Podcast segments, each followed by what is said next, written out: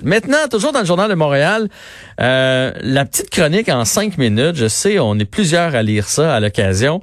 Et ce matin, on a démystifié pourquoi on perd l'odorat euh, lorsqu'on est affecté par le coronavirus. C'est un des, des, premiers signes du coronavirus. Et on va en parler avec Baptiste Zapirin, qui est chef de la marque de la section en cinq minutes dans le Journal de Montréal. Bonjour, Monsieur Zapirin. Bonjour, bonsoir. On a donc réussi à trouver pourquoi, c'est quoi le lien entre le coronavirus et la perte d'odorat.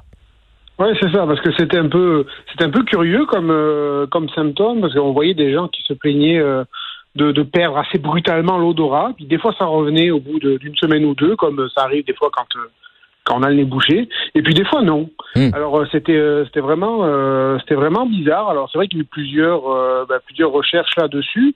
Euh, bon, faut savoir déjà que hein, le, les, les, les, odeurs, bon, peut-être que vous le savez, ce sont des les molécules de ce que vous sentez. Là, vous sentez une fraise, ben, vous avez des petites molécules euh, aromatiques de fraise là, qui passent dans la fosse nasale et puis qui sont captées par des espèces de poils qu'on a euh, dans, le, dans la fosse nasale, ce sont les, les, neurones olfactifs, mmh. donc qui captent ces molécules euh, aromatiques de fraise, et puis qui interprètent tout ça, c'est relié au cerveau, alors après avec des, ça fait des réactions chimiques qui fait que ça se transforme en, le, cerveau interprète ça en, en odeur. Ouais. Donc c'est comme ça, il faut des molécules qui viennent, euh, qui soient captées par les neurones olfactifs.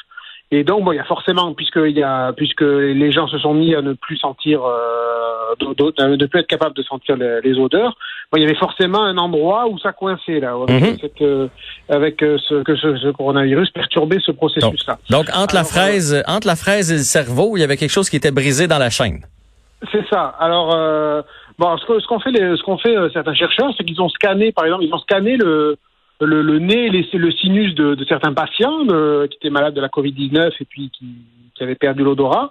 Et alors, euh, ce qu'ils ont constaté, par exemple, c'est que euh, la partie de leur nez qui donc qui est responsable de la perception des odeurs, donc ça c'est la fente olfactive, c'est là que ça se passe, là la captation de, la molécule, la transmission. ils, sont, ils, ont constaté que cette partie-là était, était bloquée par un, par un gonflement de tissu. Euh, voilà, c'est euh, il y a donc il y a, eu il y a une inflammation.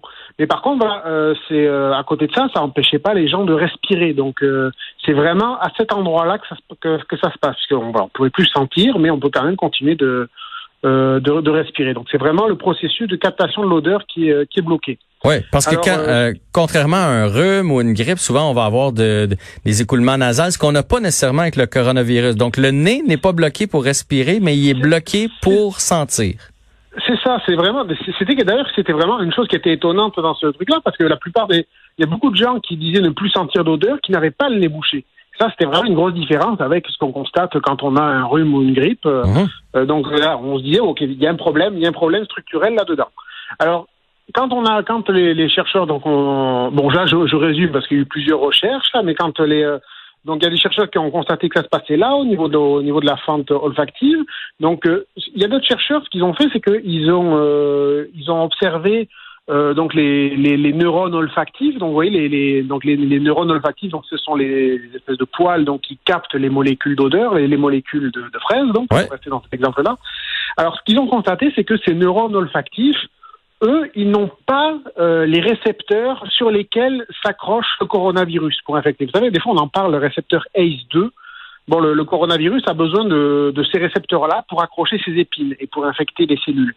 Alors, ces neurones olfactifs, ils n'en ont pas. Donc, euh, euh, donc, dit bon, ben donc le, coronavirus ne peut pas infecter ces neurones. Donc où est-ce qu'il est où, est-ce qu'il peut où est-ce qu'il peut attaquer hmm. Alors là où il peut attaquer, par contre, c'est euh, sur euh, les ce qu'on appelle les cellules sustentaculaires. Ça c'est un bon mot à sortir. En, ouais, au Scrabble. En de famille. Hein. Voilà, ce sont en fait ce sont des cellules de soutien, hein, les cellules sustentaculaires. Ce sont des cellules qui soutiennent ces neurones olfactifs donc qui, qui, qui, qui, les, qui les tiennent, quoi, qui, euh, qui les tiennent. Et ces cellules-là, par contre, elles ont ces, elles ont ces récepteurs. Euh, ces récepteurs ACE2.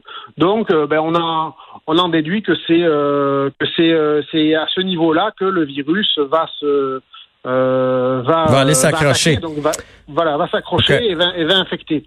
Et donc, ben, quand et quand le virus quand le virus infecte une cellule, ça on le sait, et ça, ça le fait aussi notamment dans, le, dans les poumons, et c'est ça qui, qui, est, qui est mortel quand ça se passe au niveau des poumons, c'est qu'il déclenche une forte réaction, une, forte réaction du système immunitaire, et donc euh, ça crée une, une réponse inflammatoire. Le, voilà, il y, a, eu donc il y a une inflammation qui se qui se déclenche, qui est déclenchée par le système immunitaire dans toute cette zone-là.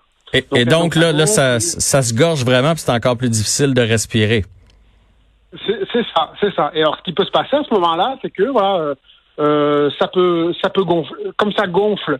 Si vous voulez, ça, ça bouche le, ça bouche la trajectoire, le, le, le chemin entre la molécule de fraise et, euh, et donc le, le neurone olfactif, parce que c'est au même endroit, même si c'est la cellule ventriculaire, c'est le même mhm. endroit. Mhm. Quand il y a une inflammation, c'est tout, c'est toute la région qui est, euh, qui est gonflée.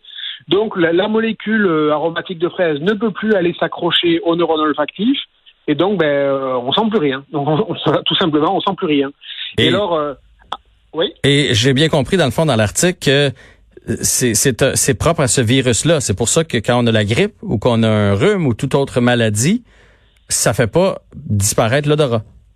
C'est ça. Ce qui fait, ben, ce qui est vraiment, ce qui est vraiment euh, différent, c'est que bon voilà que parfois que voilà que le que qu'il y ait euh, un nez bouché ou qu'il y ait une inflammation qui empêche de sentir, ça, ça arrive. Mais par contre, ce qui arrive ici, c'est que parfois, euh, l'inflammation est tellement sévère que euh, le, si vous voulez, le, liquide inflammatoire, donc qui, qui, crée euh, qui crée l'œdème, c'est pour ça que ça gonfle un, un œdème, c'est qu'il y a un liquide dedans, un liquide inflammatoire. Bon, dans ce liquide inflammatoire, il y a des substances chimiques qui vont finir par, euh, par, par détruire tout simplement les neurones olfactifs. Et c'est pour ça que même quand euh, quand tout ça se calme et que le ben, l'inflammation euh, baisse, quoi, que le dégonfle, eh ben, même quand même quand c'est fini, eh ben, on, on ne retrouve pas on ne retrouve pas l'odorat ouais, parce que les neurones olfactifs ont été détruits. J'ai j'ai vu ça dans certains cas ça revient tout seul, des fois ça a été détruit. et là d'ailleurs, je voulais que vous m'expliquiez parce qu'on peut faire de la physiothérapie nasale pour que ça revienne. Là, j'étais vraiment curieux de connaître Qu'est-ce que c'est que la physiothérapie nasale? Alors, bon, personnellement, j'en ai jamais fait. Euh, Moi non plus. Mais euh, en gros, c'est un peu comme euh, un peu comme la physiothérapie, sauf qu'au lieu d'entraîner au lieu d'entraîner sa cheville à tourner dans tous les sens, eh ben, on réapprend à sentir hein, finalement. On met son nez à quelques centimètres de. Souvent, c'est des huiles essentielles, des choses comme ça, des, des, des huiles donc avec des arômes relativement euh, ben, plus ou moins plus ou moins poussé, plus ou moins délicat. Mhm. Donc ça, c'est euh, évidemment il y a des spécialistes qui vont s'occuper de, de, de, gérer ça. Et donc on finalement on réapprend à sentir tout simplement. On réapprend à sentir les on, ré, on rééduque ces on rééduque ces neurones olfactifs. Alors euh, il faut évidemment d'abord attendre que ces neurones olfactifs se soient régénérés. Parce que ça, c'est quand même la bonne nouvelle, c'est que même quand ils sont, même quand ils sont détruits, les neurones olfactifs, euh, ils finissent par se régénérer. Ça revient. Donc, sauf que voilà, quand ils reviennent, ben, ce sont des bébés, hein, ils n'ont pas d'expérience, alors il faut, il faut leur réapprendre à sentir. Ben, euh, Baptiste Zapirin, vous êtes un excellent, excellent vulgarisateur. Merci beaucoup d'avoir pris le temps de nous expliquer le en cinq minutes du Journal de Montréal. Maintenant, on sait pourquoi on perd le sens de l'odorat lorsqu'on est atteint du coronavirus. Voilà. Et ça finit par revenir. C'est ça qu'il faut se dire. C'est ça qu'il faut se dire. Excellent. Ben, on vous manque pas. Moi, je vous lis tous les matins. C'est très instructif. Merci beaucoup. C'est apprécié. Bonne journée à vous. Alors donc c'était euh, Baptiste Zapirin concernant la perte d'odorat lorsqu'on a le coronavirus.